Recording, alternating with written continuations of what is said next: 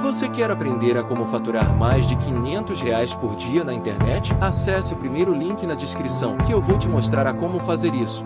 Sete leis universais da prosperidade. Você vai começar anotando o que é prosperidade. Não é dinheiro. Todo mundo acha que é dinheiro. Não é. Prosperidade é crescer. Fala você que está aqui. Fala assim: ó, prosperidade é crescer. Então tá bom. Por que, que a maioria das coisas não funcionam na maioria das cabeças? Essas cabeças foram doutrinadas a pensar de um único jeito. Então existe uma repulsa dentro das pessoas em relação à prosperidade. Essa repulsa faz com que a pessoa não saiba a verdade de um significado. Talvez você não acredite aí de começo, mas o real significado das coisas produzem resultados que não são mágicos, são naturais. Agora, quando você carrega o resultado errado, o significado na verdade errado, você também vai levar de brinde o seu resultado. Então, por exemplo, tem gente que tem raiva de riqueza. O que, que ela vai carregar? A pobreza. A pessoa que não ama a sabedoria, ela vai carregar a tolice. Tudo aquilo que não tem um real significado dentro da sua cabeça, apesar que todo mundo pergunta qual a fórmula mágica. A fórmula mágica não existe, é a fórmula natural entender a raiz de fato de uma coisa vai trazer o resultado correto dessa devida coisa. Se eu estou te falando quais são as sete leis, eu vou contar para você hoje. Quem que vive isso? Os judeus. Você pode bater no judeu, você pode, na verdade você não pode, né? Acaso você bata num judeu, você tenta de alguma forma tirar a fé dele, ele tem esses princípios instalados. Aí eu pergunto para você, como é que você chama? Ítalo. O que, que é princípio? Bate pronto na sua cabeça.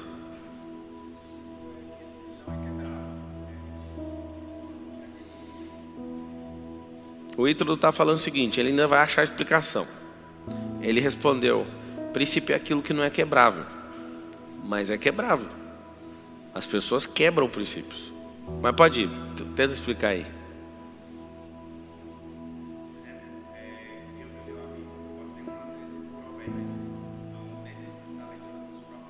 Tem microfone aí? Quem está chegando online aí, sejam todos bem-vindos. Vamos para cima. Boa Agora noite. eu vou falar das fraudes. Relaxa aí que eu vou falar, tá? Fique em paz, que segunda-feira as coisas vão mudar no país. Vai sair um relatório do Ministério da Defesa, alguma coisa vai sair bem legal, tá? Calma, vocês estão nervosos. Vamos descobrir os negócios da riqueza aqui hoje. Alguém está perguntando, cadê a live de ontem? Então, eu tive que tirar ela para não me dar problema por causa de uma fala minha. Tá? Eu nunca imaginei viver na ditadura digital. Ai, confesso que eu estou quase gritando e indo para rua já. Calma. Tem que ser estratégia. Então, e aí, o que, que você vai explicar para nós? O que, que é o princípio? Perguntou para a universitária do lado. Minha, esposa. É, não, é muito complicado. É porque assim, pensa alguém que está na ponta de uma lança e se você falar assim, vou, ah, já entra na ponta. Não, então, é, vai dar certo. É, em relação a princípios, eu passei. Fala pertinho do microfone. Em relação a princípios, eu passei é, um ano lendo a Bíblia. Provérbios. Então, dentro do Provérbios tem os princípios. Só que o que a mente confunde é que às vezes a gente acha que o princípio como se fosse só coisas que fossem. Como é que você chama? Então. Ó, você pode falar com carinho, assim, de forma direta? A sua história fez eu esquecer o seu nome. E você está dando volta contando a história, mas não tem clareza no que, que é o negócio qual que é o nosso problema e talvez depois de hoje você vai acabar com esse problema e vai entrar numa busca incessante para encerrar tudo isso que foi formado na sua cabeça. Vocês não têm a clareza de nada. Vocês acham que é um termo, vocês carregam isso aqui, mas eu vou dar uma explicação, mas porque tem um ano que eu estou fazendo. Não foi essa a pergunta. Aí eu te pergunto, responde você agora, o que é prosperidade? Eu não te peguei assim para. Quantos anos você tem? Eu tenho 26 anos. 26? Você é casado? Sou casado tem filho? Tenho dois filhos. Dois filhos? Pai de família, rapaz. O menino tem cara de 18 anos, tem cara de pai de família. Eu olhei para vocês dois e lembrei do papo com a Carol, com os 18, assim. Vocês são bem bonitinhos, parabéns. Eu acho ela parecida. Responde para mim. que, que é prosperidade? Assim, prosperidade, no meu ponto de vista, é, não engloba a questão apenas financeira, mas prosperidade é de acordo com os princípios que estão botados, por exemplo, para mim. Pra Esse aqui é o problema. Ele sabe, mas não está claro. Deixa eu te explicar. Eu, quando eu estou te falando negócio, não é meu ponto de vista. Eu fui buscar no natural, na lógica, na formação do negócio. Existe isso. Ele está respondendo certinho na cabeça dele, só tem um problema. Vá direto na causa. Quando você for mexer numa árvore, se você quiser achar o fim de uma árvore, é o fruto. Se você quiser achar o começo dela, é a ponta da raiz. Não tem nada antes da ponta da raiz, porque a ponta da raiz ainda tem o cheiro da semente. Então existe a causa e existe o efeito. Tudo tem uma ponta e outra. Então você não precisa querer criar filosofia para falar da árvore. É natural, chega na ponta.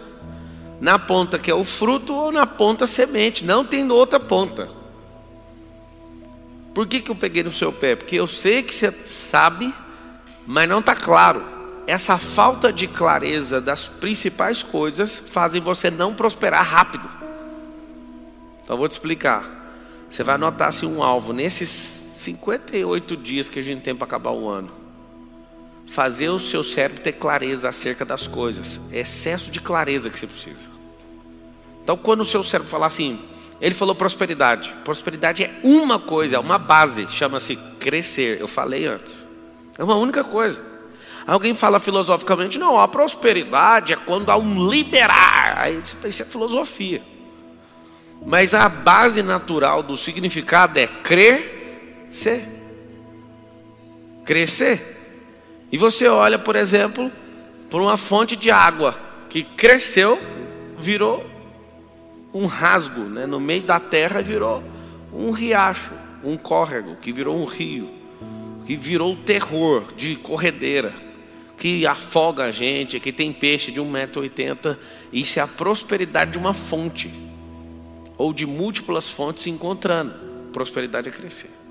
Aí eu te pergunto assim: o que, que é o princípio? Não tem outra explicação. É a matéria-prima da criação. Essa é a clareza, essa é a essência, a raiz do negócio. Quando eu te pergunto o que é sabedoria, aí você vai entender: a sabedoria é uma semente. Aí que se eu te perguntar o que é riqueza, você vai falar assim: é um fruto. Então está resolvido. Todo mundo olhando para cá. Olha isso aqui, você nunca mais vai esquecer. Tem esse negócio aqui, ó, chamado semente. Essa semente que eu parecendo um cachorro, cabeça de um cachorro, não, de uma cobra, porque essa língua saiu para fora. Mas ela continua sendo uma semente. Agora melhorou. Essa é a sabedoria. Por que, que é a semente? A sabedoria é uma semente e a semente é a sabedoria, porque ela carrega toda a potência. Não sei se você vai usar. Então, quando você põe isso na sua cabeça, você pensa: a sabedoria é uma semente. Quem é o tolo? É o que não sabe o que fazer com a ideia, o que não sabe o que fazer com a semente. O tolo deixa a semente secar. A semente precisa de germinar. Então a sabedoria são as ideias, as ideias precisam germinar, elas precisam ir para o campo de teste, elas precisam ir para a terra. Aí alguém fala, mas é muito difícil, mas é claro que é difícil. A semente para germinar precisa ser sufocada. Então você precisa colocar ela lá na terra. Quando ela é sufocada, ela fala: tem dois caminhos agora. Ou eu descubro a potência que tem dentro de mim, ou então eu morro mesmo. O que, que ela faz? O desabrochar da semente, o germinar da semente, o explodir da semente, é quando ela deixa de ser uma ideia, ela deixa de ser só uma potência e prospera. Então vamos lá. Etapa 1 um é a sabedoria. Semente.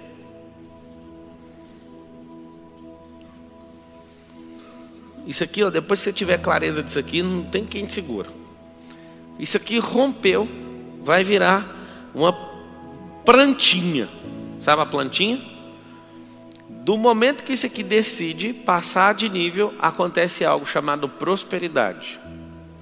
Aí vai ter as etapas, dependendo da árvore essa plantinha vai engrossando, ó. Vai engrossando, vai engrossando, vai engrossando, vai engrossando, vai engrossando, vai engrossando, vai engrossando. Depois vira isso aqui, ó. Essa semente você não encontra ela no estado original. Você vai encontrar ela nas raízes. Tá assim lá debaixo da árvore. E esse essa planta engrossou assim, ó. E o prosperar, vou fazer a árvore que você fez a sua vida inteira. A etapa 1 um é o prosperar, a etapa, a etapa 1 um é a sabedoria, a etapa 2 é a prosperidade. Quando você usar essa palavra, prosperar significa que você vai crescer. Quando você falar que ama a sabedoria, você carrega o código, a potência de qualquer coisa. Pablo, eu não sei o que vou ser da vida, eu também não sei não. Pega a semente e planta. Se eu te der 10 sementes diferentes, você não estudou semente, igual o vô da minha esposa, você vai pegar as 10 sementes e vão, vocês vão plantar as sementes. Quando você plantar a semente, vai acontecer algo incrível. Você vai descobrir cada um segundo a sua espécie. Quando você tiver uma ideia, talvez você não sabe o que ela vai virar, porque você não entende a potência que ela carrega. Germine essa ideia. O romper dessa ideia, o prosperar dessa ideia vai te dar um fruto. É o terceiro nível. É quando sai isso aqui, ó, o fruto. Terceira é riqueza. Riqueza é o fruto. Esse princípio aqui ó, é a natureza. Vocês viram mágica nisso aqui? Alguém pode falar que você plantar uma semente na terra é mágica, fazer isso aqui tudo acontecer. Mas não é. A semente carrega potência. E você vai anotar uma coisa. A semente, que é a sabedoria, ela carrega, é a única coisa na criação que fala com o futuro. O que, que é a única coisa que fala com o futuro? Semente. É a linguagem do futuro. Eu preciso plantar. Se todos pararem de plantar, nós não falamos mais com o futuro. Nós vamos interromper esse processo e a gente não tem mais comunicação com o futuro. Se você desistir de ter seu filho, seu DNA não comunica com o futuro. Olha que louco. Se os animais não fizerem cruzamentos, se as sementes não forem plantadas, se você não reproduzir, nós desconectamos do futuro. A geração faz assim, a curva, para de prosperar, quer crescer, desconecta dos frutos e o futuro desconecta. Como falar com o futuro? Com a semente. A semente tem a linguagem do futuro. Quando você vê aquelas três cenas ali, eu preciso de achar sabedoria, que é a semente. Ah, mas eu quero que tipo de sabedoria? Ah, que você quiser.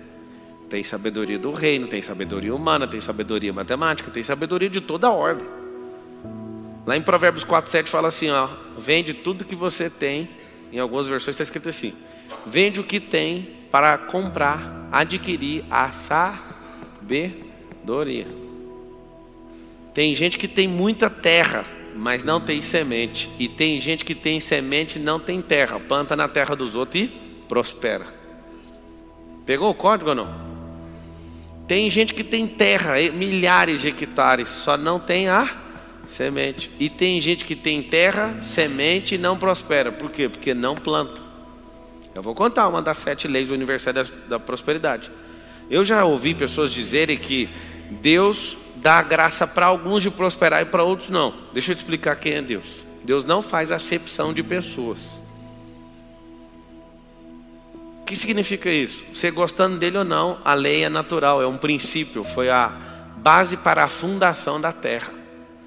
E ainda aquele que entender com a clareza que eu entendi, se você conseguir entender, não tem como. Você vai falar, não, é, é assim, eu tenho que pedir perdão para Deus. Me perdoa por não entender sua obra. A palavra fala assim que a criação revela a glória, contempla. Pablo, como é que você chegou nisso aqui? Você viu de verdade alguém falando isso? Não eu comecei a ficar louco olhando para o Salomão. Eu queria entender quem era o Salomão e como ele comprou esse tanto de semente. Se eu te falar que a quantidade de mulheres que o Salomão foi arrumando foi para caçar demônios, você imagina ou não? Tem gente que vai pirar, eu nunca falei isso aqui na internet. O Salomão ficava caçando um por um dos demônios, um por um dos deuses. Ele não ficou de bobeira caçando para servir diabo nenhum, não. Ele entrava nessas roubadas tudo para interpretar tudo que acontecia na terra. Ele ficava olhando para a água, a água voava por cima da tempestade. Ele falava: Isso aí é um negócio muito forte. Aí eu olhava para a formiga e olhava para isso. Aí eu descobri um código. Pelo amor de Deus, aprende isso aqui. Chama-se contemplação. Contemplação. Esse é o código do Salomão. Ele só parava na natureza. Leia Provérbios depois de assistir essa aula aqui. Ele olhava para a natureza e falava: É isso. Ele não sabia o nome de feromônio, porque o feromônio é um nome que inventamos no percurso. Mas ele falava: Que sabedoria é essa da formiga? Não tem chefe, não tem líder, não tem. Ele não falava crachá, porque não tinha na época, eu já falo hoje. Mas olha isso aí, ó.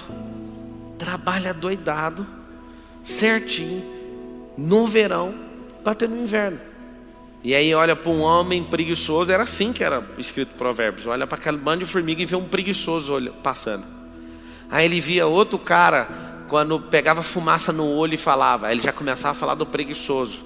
Provérbios é mostrar os princípios sendo aplicados, é a vida de alguns funcionando e de outras não. Por isso ele fala muito de tolo. Quando você vê eu dando explicação sobre transbordo, também não ouvi da boca de ninguém. Foi um dia num rio, querendo entender como é que funcionavam os rios. As melhores lógicas que eu já descobri da natureza foi fazendo aquela palavra lá, ó, parando e olhando. Meu Deus, não é possível. Isso aqui não precisa ser da NASA, não precisa estudar no MIT, não precisa estudar em Harvard, precisa só ser simples. Jesus deu um código. Ah, e aquelas crianças? O reino é delas. E se vocês não forem como elas, vocês não conseguem entrar. Aí eu fui tirar conclusões. Será que eu preciso ser infantil? Não. Preciso ser simples, como criança. A criança olha com muita simplicidade para tudo e você complica demais pelo seu excesso de bloqueio e de trauma. Olha com contemplação e com simplicidade que você vai achar o âmago. É lógico. Faz só isso. Contemplação. Então, a sabedoria é uma semente. Pablo, eu não consigo prosperar. Eu sei porque você não prospera. Você não tem a semente. Pablo, mas eu tenho a semente. Qual o problema? Você está do lado de corvo. Às vezes, antes de você lançar a semente, o corvo está pegando no bolso. Alguns eram para estar tá plantando, e aí eles começam a plantar uma semente. Eu não sei se vocês já plantaram, mas é assim que funciona. Vai um na frente abrindo buraco. Vai o outro atrás jogando a semente. Se tiver só dois, o segundo tampa. Se tiver o terceiro, o terceiro tampa. Às vezes a gente vai plantar milho, a gente planta milho cruzado, duas sementes juntas. E aí a gente vai, ou então a gente vai com uma matraca, enfia na terra. E vai fazendo isso. O que acontece? A maioria dos senhores, por não entender a exponencialidade que uma semente carrega, faz o seguinte: você planta, aí vem um corvo. Você já começa, só de você parar para olhar o corvo, você vai deixar de plantar uma carreira gigante. Aí você olha, tá, tá. Quando é o corvo pega aqui, você com a aljava, que era para ter lança, flecha, tá cheio de semente carregada. Aí você olha para o corvo, o corvo roubou uma semente. Você larga a plantação e vai atrás. E fica dias atrás desse corvo. Eu não admito, isso é injusto, eu trabalhei. Continua plantando, amigo. Quando você entender o que é prosperar o que é riqueza, uma semente volta mil, a que você correu atrás já foi. Quando você começar a entender também, outra coisa muito grave que você vai aprender no meio do caminho, é que a natureza tem a sua própria parcela nas perdas. Quando a palavra diz assim, Deus alimenta os pássaros, que Deus faz isso, que Deus faz aquilo, a própria natureza é dona daquilo que você está plantando. Por isso, não corra atrás do prejuízo, isso é coisa de idiota. prejuízo já foi. O rio está descendo para o mar. Quando você toma um prejuízo, o prejuízo nunca sobe o rio, o prejuízo desce o rio até chegar no mar. Era para você estar tá subindo as correntes, você começa a descer atrás de algo que já não é seu mais. Deixa embora. Eu sou formado em direito. E quem estudou direito sabe que a nossa formação é para aprender a ferrar os outros. Não adianta querer falar que é puro, porque não é. Você quer discutir na, no, no restaurante, você quer seu direito em todos os lugares. E aí o que acontece? Eu, Pablo Marçal, nunca movi um processo contra ninguém. E estou achando até interessante esse processo eleitoral, não sei se você sabe, mas ontem o PROS juntou lá um, um documento e aí eu peguei de volta meu mandato. Né? Tá comigo de novo, mas a gente já sabe que nós estamos. Aqui é o Brasil, a gente vai ver mais alguma cena que vai acontecer. Resumindo, eu estou em paz, mas uma coisa eu estou estranhando. Eu nunca fui para o ataque, nunca fiz nada, nunca fui atrás de ninguém. Eu quero, uma das coisas que eu quero escrever na minha lápide é: Marçal viveu nessa geração e não processou ninguém. Nunca movi um processo contra a pessoa. Já tomei vários. E fique em paz em todos. E eu vou te falar. Por que, que eu não faço? Eu pus um alvo dentro do meu coração. Eu prospero tanto que eu não tenho tempo com picuinha. Ah, pá, mas o cara te deu um prejuízo de um milhão só. Eu aprendo na rapidinho. Você deu um prejuízo de um milhão é só uma vez. Deu prejuízo de 10 reais também foi só uma vez. O seu prejuízo para mim é um diploma. Eu gosto de pôr ele na parede para não fazer seu curso mais. Quem aqui formou numa faculdade e quer repetir para pegar o mesmo diploma? Você quer? Para de ficar correndo atrás disso, é correr atrás de corvo. Lembra que corvo precisa de pegar da sua semente, porque ele não é produtor, ele não planta. Entende? Então esses que ficam atrás são corvos e você tem que deixar eles em paz, deixa eles pegar uma parte. Tanta gente perde a vida por causa de um assalto. Porque fala, não, não vai roubar meu carro. Isso é só uma semente, deixa embora. É só um corvo que quer levar. Você sabe o que, que o ladrão carrega? Eu também já contemplei isso, isso é forte. Eu olho para o ladrão e eu sei o que, que ele está fazendo quando ele rouba uma pessoa. O ladrão, quando está roubando alguém, ele está mandando um recado para Deus. Isso é muito forte. Ele está falando assim: Deus, eu não confio na sua provisão, porque o Senhor deu provisão para essa pessoa e não deu para mim. Eu vou afrontar o Senhor tomando a provisão que o Senhor deu para ela. Esse é o recado que um ladrão dá para Deus todo dia. Ele não confia na provisão de Deus, então ele fala: Como o Senhor não proveu para mim, proveu para ele, minha briga é com o Senhor. Aí pega um coitado do meio da rua e toma dele. que, que você faz? Descobre a essência das coisas, você não ser escravo de nada, nem de ninguém. Sabedoria prospera, te dá fruto. Fique em paz. Quem não produz vai te roubar. Só que você produz tanto que isso não serve de nada, essas pessoas te roubando. No percurso você não pode parar. E a maioria desiste. E aí eu vou te contar essas sete leis universais da prosperidade, porque eu nem comecei, mas eu tenho que te contar. Prosperidade é crescer, ponto final. Quando a gente falar de princípio, nós estamos falando de uma coisa: matéria-prima da criação. Que, que, é o alvo que eu quero que você tenha no seu coração antes de virar esse ano, para você prosperar igual um foguete da SpaceX que da NASA parou de prosperar?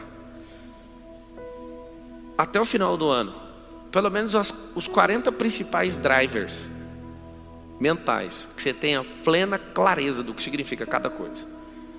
Quando alguém falar para você assim, ó, dinheiro, como é que você chama? José? Josué. É o mesmo nome, né? Josué e José é o mesmo nome. Na raiz né, do nome. Me fala uma coisa. O que, que significa dinheiro para você? Hã? Provisão, desejos. Olha, ele começou falando desejo. Você quase você acertou no hebraico o que significa. Dinheiro realmente é desejo no hebraico. Mas aí você fala, qual que é a outra que você falou? Pro? Provisão. Aí eu te faço a pergunta: por que, que eu falo para você contemplar? Para você sempre usar a lógica. Se faltar dinheiro, faltou provisão? Então não é provisão. Certo? E se faltar o desejo? Tem como eu desconectar o desejo do dinheiro, sim ou não? Tem. Tem gente que tem muita grana e não tem um desejo de nada, só dá ordem. Faça, ou então escolham por mim. A maior crise que o Nés já teve foi um dia que eu fui comprar uma Porsche. E aí eu falei para ele, vai lá buscar lá para mim, escolhe lá para mim. Ele falou, mano, eu não tô te entendendo. É um carro para você. Eu falo, eu não tô nem aí. Escolhe lá para mim. Eles ficam tudo doido. Um dia eu comprei uma outra Porsche, ela foi descer na porta de casa e um cara falou: Eu posso andar nela? E meu filho estava do lado. Só depois que a gente inaugurar, eu falei: Negativo, deixa ele inaugurar o carro. E assim, as pessoas não entendem, não, mas calma, moço, isso é só uma energia. Não precisa você querer ser dono disso, não. Isso é sempre transitório. Vamos sempre criar potência nisso. Se você ficar forçando a lógica e usar a contemplação e for buscar, buscar, buscar, buscar, buscar, o dinheiro na essência é só uma energia de troca. Esse é o significado. Quando isso ficar prevalecente na sua cabeça, você vai pôr um apelido no dinheiro. Só pode pôr apelido se você for senhor do dinheiro. Tem três níveis de pessoa. Os que são pouquíssimas são senhores do dinheiro, as pessoas que se vendem por dinheiro, então elas equivalem à pecúnia, e os escravos de dinheiro. Esses são os piores. Aí eu coloquei um apelido, que é o drive meu, que vem de primeiro. O significado real de dinheiro é uma energia de troca. Então, eu vendo uma maçã, troco por dinheiro, por quê? Porque ele mexe com milho, você mexe com maçã. E se os dois estivessem interessados em trocar milho por maçã, não precisaria do dinheiro, precisaria ou não? Só que é o seguinte, eu quero comprar café. Então não tem interesse em trocar com você uma coisa que eu não quero levar para casa. Então a gente coloca um terceiro na linha, uma energia de troca, para você vender a sua produção de maçã, ele vender a produção de milho e eu vender meu serviço. Aí os três voltam com dinheiro, aí eu fico livre no mercado, por isso chama livre mercado, para que eu possa trocar essa energia. É isso que é o dinheiro. O dinheiro é um meio artificial. Só que é o seguinte: o significado para mim é dinheiro é escravo, só que depende da posição que você está em relação a ele. Por que, que ele é escravo? Porque ele trabalha para mim, não tem férias, ele tem que reproduzir. Eu bato nele o tempo inteiro. Escravatura só funciona para dinheiro. Dinheiro fala assim comigo: ah, eu estou querendo dar uma volta, vai voltar com mais quantos? Não estou brincando, não, vocês têm que ver. Hoje mesmo foi um dia decisivo de fazer um investimento. Eu falei: vai voltar com quantos? Não, não sei, então não vai sair. É escravo. Três perguntas você tem que fazer por dinheiro antes de sair de sua mão, porque depois não adianta perguntar mais. Você vai voltar? Se ele ficar em dúvida, não deixe sair. Segundo, vai voltar que dia? Terceiro, vai voltar com quantos filhotes? Alguém fala, pastor, está de brincadeira. Não, dinheiro tem que transar, amigo. O que é dinheiro transar? Vou explicar. O dinheiro que você ganha de salário pode ser o tanto que for, vai ficar rico nunca. O que faz você ficar rico é pegar esse dinheiro e pôr ele com a fêmea. Aplicação empresa. O que, que você faz? Você coloca esse dinheiro para ele dar dinheirinhos. E o grande segredo da vida é pegar esses filhotes e pôr eles para engordar e crescer e continuar fazendo o mesmo circuito. Por que, que eu estou te falando isso? Vocês aprenderam a trocar um mês de trabalho numa maçã. Escuta isso aqui que é forte. Vocês aprenderam a trocar um mês de trabalho numa maçã. E aí você vive contente, porque dá para comer essa maçã. Se você perguntar para mim como é que faz para sair desse circuito, visto, esse ciclo vicioso, você vai cortar essa maçã no meio vai tirar a semente, vai plantar, vai vender a metade da maçã e vai, de forma terrível, por um período, vai comer só a metade. Aí alguém fala, ah, não interessa, vende a metade, planta, porque em cinco anos você vai ter seu próprio pé de maçã. E aí nunca mais você vai trabalhar um mês inteiro em troca da maçã, porque vai vir 800 maçãs nessa macieira. Aí você vai mudar o jogo. Você também vai fornecer maçã. Só peço um favor para você, eu sei que conseguir se libertar do ciclo de receber a maçã todo mês, ensina outras pessoas a fazer o mesmo. Quanto mais gente rica na terra, melhor vai ser a terra. Vocês já foram em lugares que é altamente escasso, não tem esgoto, não tem água, não tem transporte, não tem nada, é excesso de gente escassa em volta.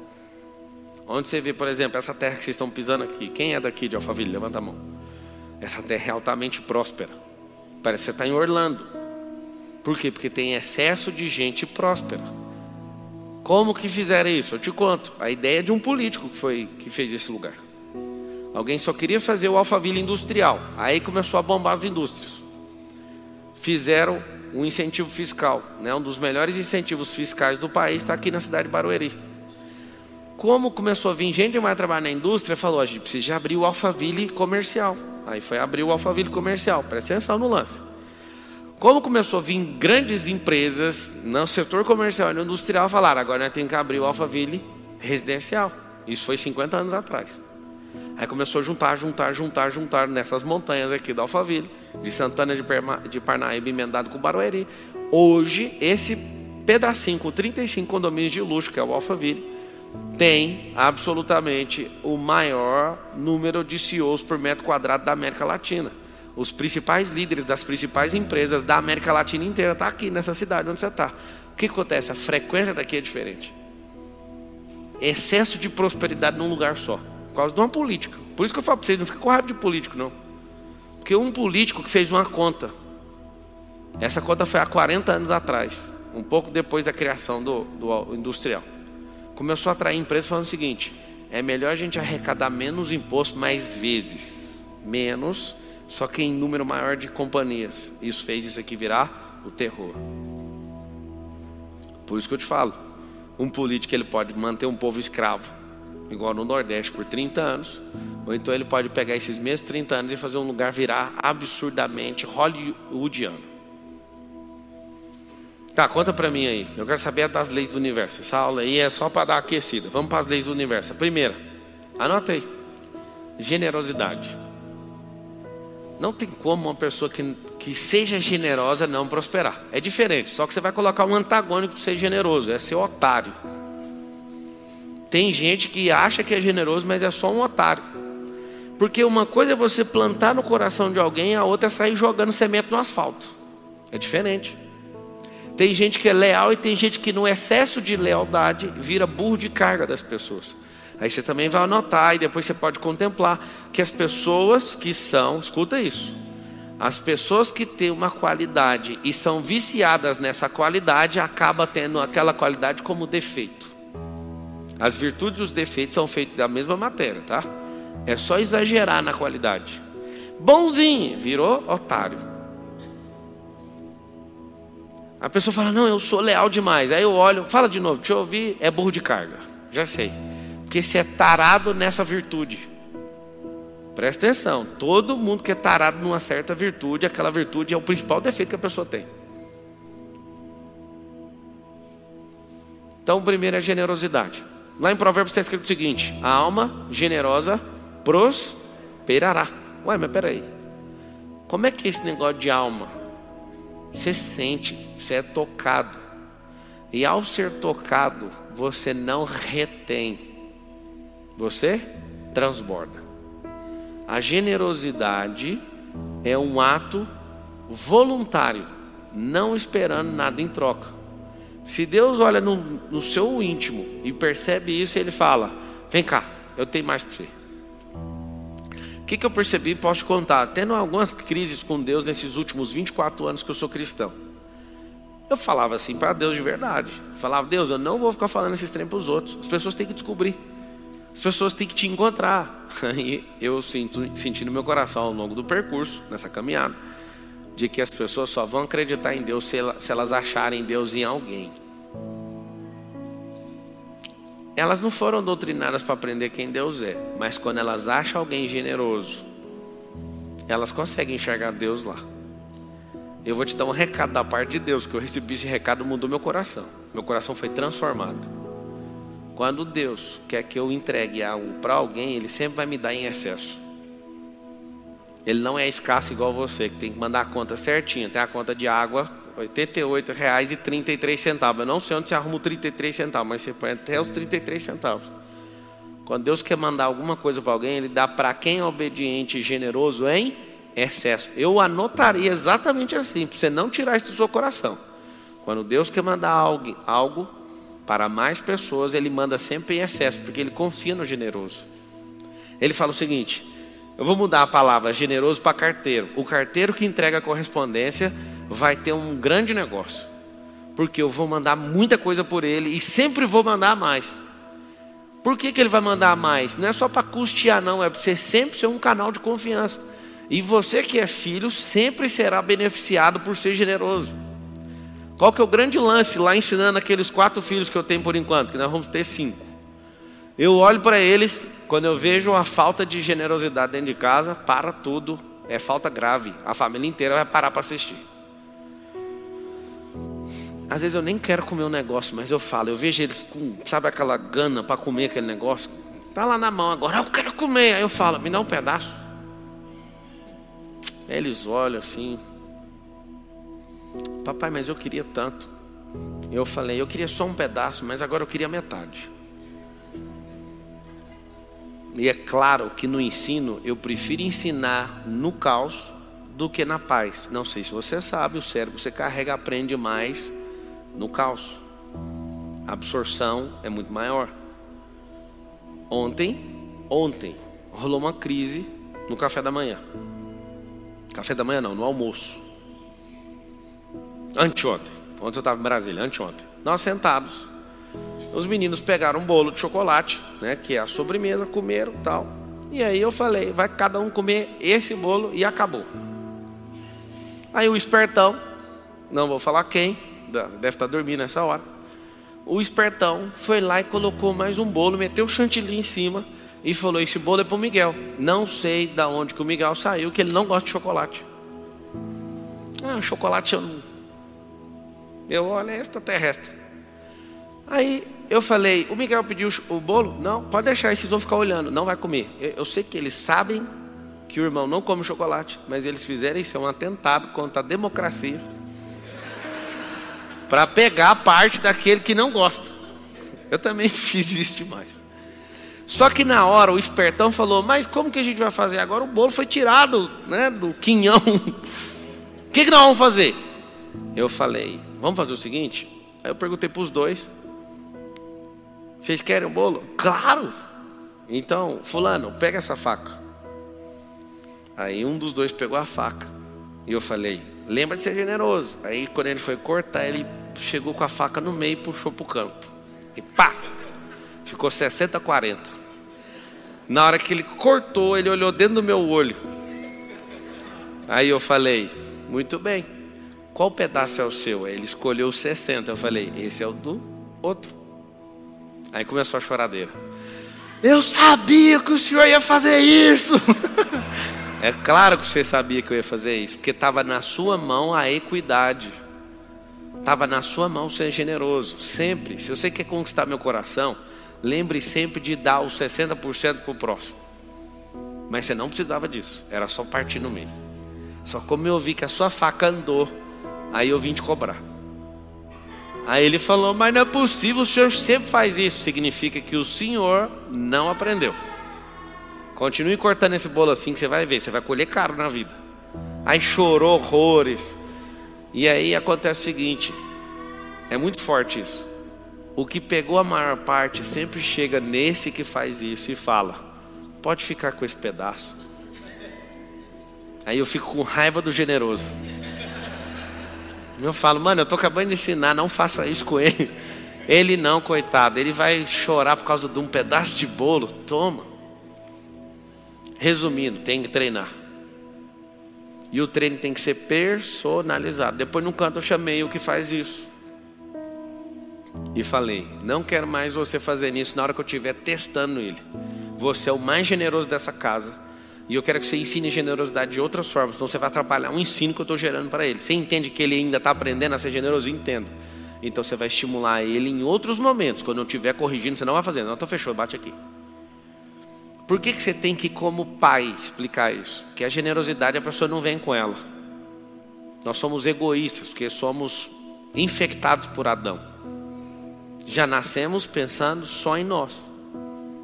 Só que a generosidade ela pode ser despertada, ela pode ser treinada, ela pode ser descoberta. Desperta sozinha em ambiente, ela pode ser descoberta em você em atos de generosidade, ou você pode ter alguém para te ensinar. Alguns não, atender, não aprenderam até agora, estão aprendendo nessa live agora. O que, que é generosidade? Lembra sempre de Deus. Deus nunca mandou pouco, mas o pouco que tem na sua mão é porque você não é de honra. Está escrito assim, ó.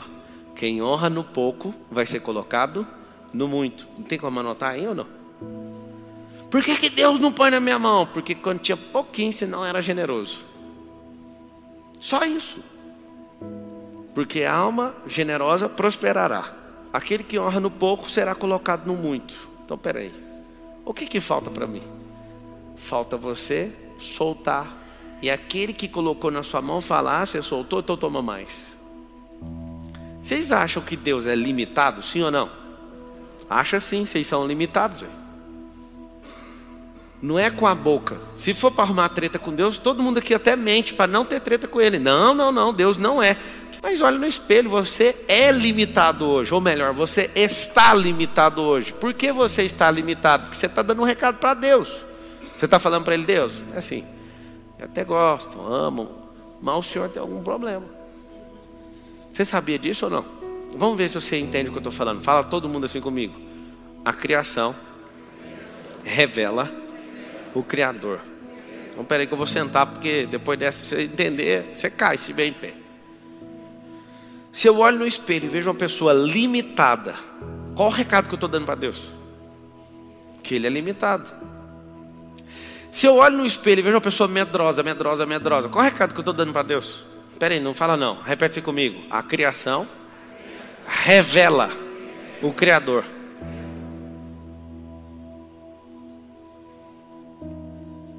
Alguém aí na plateia fala assim para mim: me prova que Deus é generoso. Se Deus não fosse generoso, ele ia fazer no primeiro dia o homem, ia falar assim: ó, me ajuda a fazer as coisas. Ele não fez desse jeito, ele criou todas as coisas e na última, última oportunidade ele criou o homem. Alguém fala: não foi a última oportunidade, ele criou o descanso. Pois é, ele criou o descanso para o homem. Tudo que o homem precisava foi criado antes dele. E uma coisa eu também descobri sobre Deus: ele não gosta de opinião. Se não ele tinha feito você, você ia falar: o sol está quente, girafa é grande, é muito importante você conhecer Deus, sabe por quê? Porque você vai conhecer mais ao seu respeito. Deus é direto. Vou te provar outra coisa que Deus é generoso. Quando o homem comeu a árvore do conhecimento do bem e do mal, ali, dali em diante, o homem precisou de plantar. Quem plantou foi Deus. Deus é tão generoso que ele não deixou nem Adão plantar no Éden. Ele que plantou. Isso é muito forte. O homem não conseguiu interpretar o que estava acontecendo. Mas eu estou te falando, depois de muitos anos estudando só a Gênese, ele é tão generoso que ele plantou. Aí ele falou: então, talvez você não entenda o que, que Deus estava sentenciando Adão na saída do Éden. Agora, do suor do seu rosto, vai ter que comer. Você vai ser digno do seu trabalho. Eu não vou plantar para você. É por isso que esse, essa lei universal ela funciona com qualquer pessoa é budista, é espírita, é católico, é evangélico, é ateu, é não sei o que. O que você falar que é. Se você falar que não é ou que é, vai funcionar do mesmo jeito. Eu sei que alguns de vocês pegaram algumas crenças. Se você fizer isso, você prospera. Se você só ficar sustentado na palavra, que são as. Você vai escrever assim: ó, as leis universais é a própria palavra. O que ele falou está falado. Ele não volta atrás. Não existe acepção de pessoa por religião, Deus não importa com isso. Isso é de matar muita gente. Tem gente que fica, meu Deus, então tá. Quando você é generoso, você parece com Ele. Por que, que Ele é generoso? Porque Ele formou tudo, colocou você, e na hora que era para você partir para o trabalho, Ele não pôs você numa fazenda, Ele pôs você num jardim. Ele falou: bora curtir a vida. Todo dia eu vou descer aqui na árvore da vida, a gente se encontra. Segunda coisa que Deus fez, quando um homem caiu no pecado, ele falou: Eu vou mandar o cordeiro. E um homem que estava nu, não sabia que estava nu, se sentiu nu, colocou a roupinha lá de folha de figueira, mas o cordeiro foi provido. E o cordeiro foi provido, e para eles não morrerem, não sei se você sabe, a expulsão do jardim acontece por um único motivo: para não ter morte eterna, como aconteceu com Lúcifer. Lá tinha duas árvores, tinha milhares, né? mas tinha as duas principais árvores, a árvore da vida e a árvore do conhecimento do bem e do mal. A única que não podia comer era do bem e do mal. Pablo, de verdade eu não entendo. Deus já sabia que um homem ia fazer isso? É claro que ele sabia. Você está chamando Deus de fraco? Ele sabia, e aí você vai notar o que significa a árvore do conhecimento do bem e do mal. Significa prova de amor. Eu levei 20 anos, você vai levar 20 segundos para aprender um negócio, eu fico numa raiva de você. Porque eu nunca tinha entendido, e eu entendi isso contemplando a palavra. Em 20 segundos você vai ouvir um negócio que eu não, não consegui acessar em 20 anos. A árvore do conhecimento do bem e do mal é uma prova de amor, porque se você enfiar uma pessoa no paraíso e ela não tiver como sair de lá, lá não é um paraíso. Quando ele coloca isso, ele está falando assim para Adão: Adão, eu vou te dar a escolha para você me amar ou não. E ali Adão mostrou: Eu não vejo tanta bondade assim no Senhor. Eu não sei se eu te amo tanto assim. Eu quero descobrir com os meus próprios olhos. Eu quero acessar o banco de dados. Não sei se você sabe, mas comer aquela árvore não era uma palhaçada. Comer aquele fruto. Eles, eles acessaram conhecimento e tecnologia. Só que eles trocaram. A sabe, alguém fica, Pablo, viagem demais. Que tecnologia? Espera aí que eu vou te falar. Deus dava sabedoria diária. Sabedoria. E o que, que Adão quis trocar? Conhecimento. Ele trocou a sabedoria pelo conhecimento. No momento oportuno, eu vou falar para vocês o que é a diferença de um para o outro, que é, é assustador. Me prova que ele estava querendo é desenvolver tecnologia. Prova. O filho de Caim, Tubal Caim, fez flauta de cobre. Tem alguém aqui nesse auditório, auditório que dá conta de fazer uma flauta de cobre? Tem? Ele construiu instrumentos de tambor. Você fala, pá, tecnologia, pelo amor de Deus, deixa eu te falar. Você não entende o nível de tecnologia que é tirar cobre do chão trabalhar esse cobre e fazer um instrumento musical. Você não sabe o que, que se trata. Nenhum dos senhores aqui dá conta de fazer. Segundo, eles construíram a maior torre do mundo em Nimrod. Essa torre tem 2,4 quilômetros de altura. E eles não usaram guindaste, nem computação, nem inteligência artificial. E o que eles conseguiram até hoje, na geração de hoje, que parece que é a mais tecnológica, conseguiu 800 metros. Eles não comeram de graça o negócio. E eu não sei se você sabe, a nossa geração parece a mais surpreendente da história, mas não é. Essa geração parece a mais surpreendente da história por causa dos eletrônicos e dos computadores. Mas é a mais fraca de todos os tempos. Entenda uma coisa: esses caras não tomaram essa opção de graça. Eles queriam acessar o banco de dados do Google, tudo de uma vez só naquela época. E eles começaram a fazer coisas. Pá, por que, que se perdeu ao longo do tempo? Vou explicar. Porque sempre que um rei tomava uma terra, eles tinham que acabar com aquela cultura. Então tinha que acabar com a língua, com as ideias, com as descobertas engolir tudo. Certa vez um cara descobriu algo que incomodou um grande comandante de um exército. As pessoas sentavam com os nobres com talheres de ouro. Mas um dia um ourives descobriu um negócio chamado bauxita, transformou a bauxita, mostrou para o mundo o alumínio. E ficou todo mundo impressionado, porque o ouro era comum entre os nobres, o alumínio era um talher leve e fazia mais luz do que a do ouro. E aí eles começaram a olhar o talher de alumínio, todos desejaram aquilo, e alguém que dava vida e tomava nações para roubar o ouro ficou preocupado e perguntou para o Ourives: Quem fez isso? Como você descobriu isso? Aí o Ourives respondeu assim: Só eu e Deus que sabemos como fazer isso. O que aconteceu com o Ourives? Foi morto naquela mesma hora. Por quê? Porque alguém que tinha uma grande reserva de ouro olhou para aquele alumínio e falou assim: o ouro vai perder o valor. Quem é que sabe? Ele não falou eu e Deus, não. Eu e os deuses é a resposta correta. E naquela hora alguém descobre, meu Deus, alguém descobriu há centenas de anos o que, que é o tal da bauxita.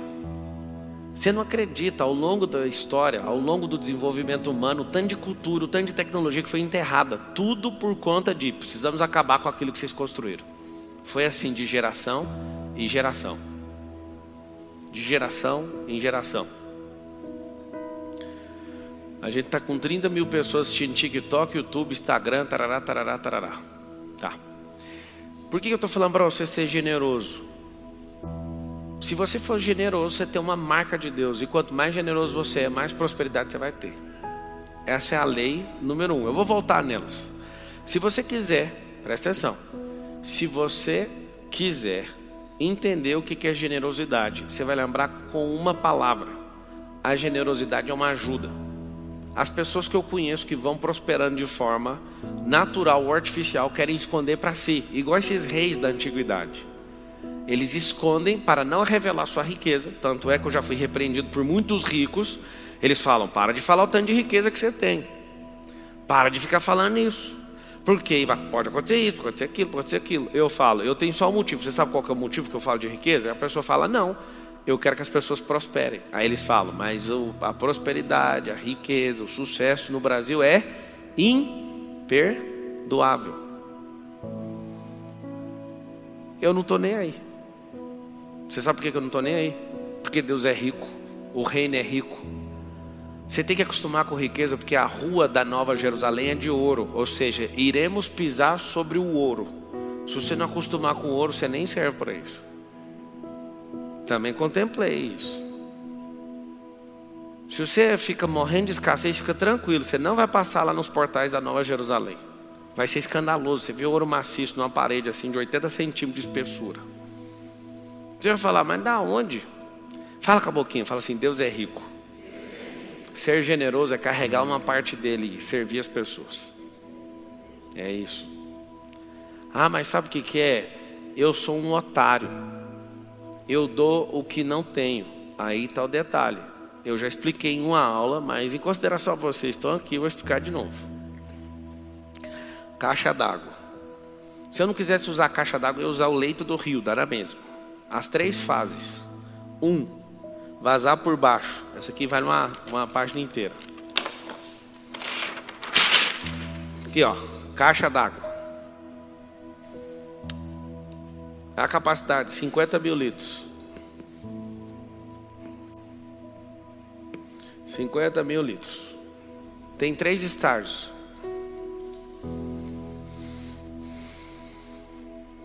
Estágio 1, escassez. Estágio 2, abundância.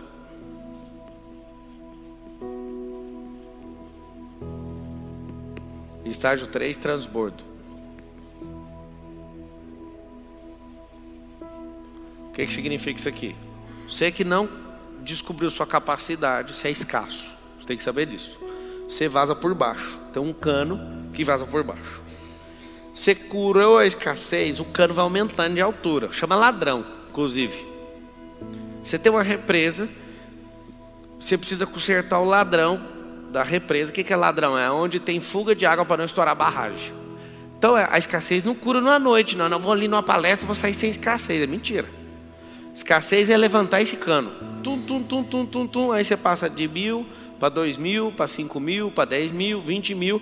Aí vai aumentando o cano. Ou seja, vai parar de vazar por baixo. Você está curando a escassez. De glória em glória, degrau por degrau. Tá? Metro cúbico por metro cúbico. Você vai curando a escassez. Aí vai chegando. Se você não conseguir levantar mais o cano, você parou aqui a sua prosperidade. O que é abundância? É quando eu atinjo o incrível número da minha capacidade. Abundância é. O que, que você estudou? Estudei no MEC, aprendi a estabilidade, não sei o que, teque, teque, teque, teque, teque, teque, fui programado com uma certa capacidade para gerar mil e quinhentos reais de água por mês. Estou trocando por energia é, de pecúnia, que é o dinheiro para você ficar, para você entender.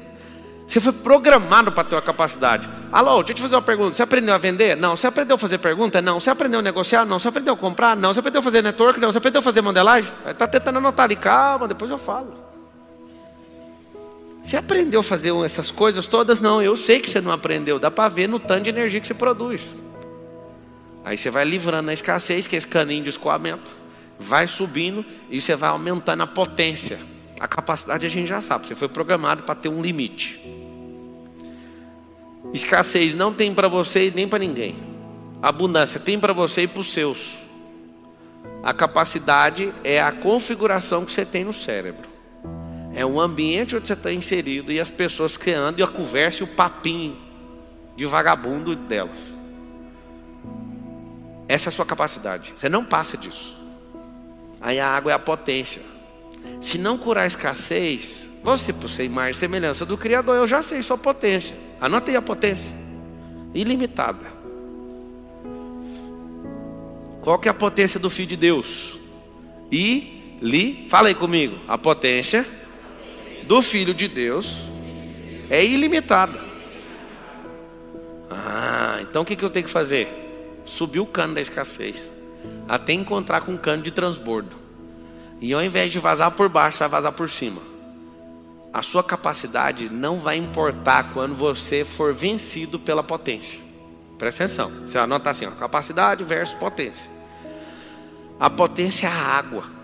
Essa água vem de algum lugar e tem que ir para outro lugar. É assim que funciona o rio. Se você conseguir segurar um leito do rio, você vai criar uma represa. A represa vai acabar com a sua vida.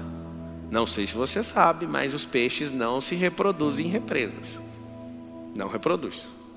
Se não tiver água corrente, não tem produção de peixe. Você tem que comprar, colocar, e esse peixe, ele vai ficar só nesse lugar, ele vai até crescer, mas ele não vai multiplicar.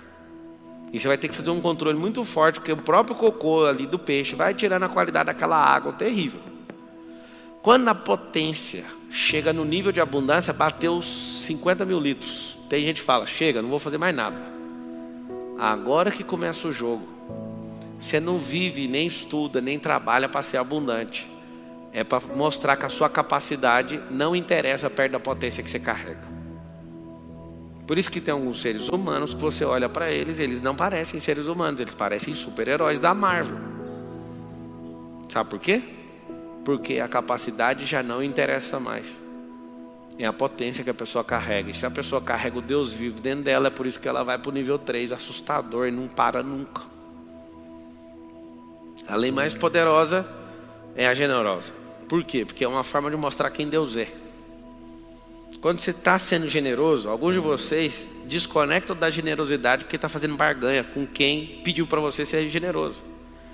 Se ele falou, seja generoso que você vai prosperar, ele está falando assim, ó, entrega o que eu pedi para os outros que eu vou te pagar. Deus não deu cano em ninguém até hoje. Mas você dá cano em todo mundo, inclusive em Deus.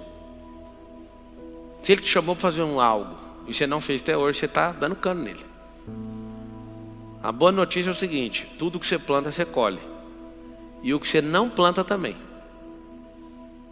Porque quem não planta numa terra, até numa terra, vai ter espinho, abrolho, não vai ter nada para comer lá, mas vai ter capim. E quando se arrepender, vai dar o trabalho dobrado, vai ter que capinar tudo, cuidar da terra e plantar de novo. Pablo, eu não plantei, que eu vou colher? Vai colher mato. E mato, você sabe, é comida de gado. Segunda, anota aí. Segunda lei poderosa do universo. Cadê aqui no painel de LED? Causa e efeito. O que vem a ser essa causa e efeito? A causa é a essência, o efeito é a resposta. Se você é um filho do diabo, por exemplo, você tem uma causa: matar, roubar e destruir. O efeito disso aqui, ó, é parecer com quem é a causa. É uma ponta e a outra. Eu vou trocar essas palavras aqui, você anota rapidinho, tá? Semeadura e colheita. Causa e efeito. Quando você configura seu cérebro para descobrir toda a causa e efeito, sabe o que vai acontecer? Vai acontecer um milagre. Quando você vê qualquer pessoa te contando uma história, você vai falar: vamos achar a causa. Achou a causa? Achei. Certamente você sabe o que, que vai dar de efeito. Certamente pela semeadura você sabe o que, que vai ser colhido. E tem um detalhe: vocês vão anotar assim, ó. Eu nunca colho o que planto. Sempre é a mais ou a menos. Não deu manutenção, pode perder. Mas o negócio germinou, vai ser sempre mais. Tem um código escondido dentro da semente. Ela nunca volta na sua proporção ela carrega uma potência de multiplicação. Aí eu vou te dar uma aula sobre multiplicação para você nunca mais fazer besteira na sua vida. Você vai fazer isso aqui, ó. Você vai pegar os quatro sinais matemáticos. Presta atenção nisso aqui. Mais menos o dividir é assim, mas eu vou pôr assim, né? É assim dividir, não é? Eu nem sei como é que é dividir, que eu não mexo com isso. Cara enjoado. e o X é desse tamanho aqui, ó. Poupar, subtrair, facção, sentimento faccioso de divisão e multiplicação. De grão em grão a galinha enche o papo. Não vai ficar rico nunca com essa com esse sinal da matemática, tá? Não fica. Quem é consumidor nessa geração só consome, ou seja, só vai gastando. Isso aqui chama poupador. Vai viver escasso a vida inteira. Esse cara aqui vive consumindo, vai perder o que tem. Esse aqui vai até arrumar confusão, porque é o contencioso, faccioso. Divide tudo. Pablo, eu estou aqui na palestra, você está dividindo o seu conhecimento. O Einstein falou o seguinte: que o único momento da divisão que gera multiplicação é quando o conhecimento é passado para frente. Então isso aqui não é uma divisão. Porque eu não deixei de ficar com nada que eu tenho para entregar algo para você. Pegou o código? Onde você vai investir sua vida? Multiplicação.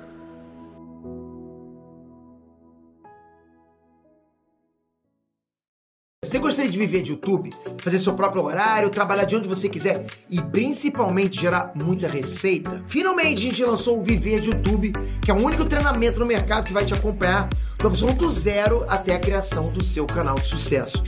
Basta garantir sua vaga clicando no botão abaixo para começar seu império no YouTube, hein?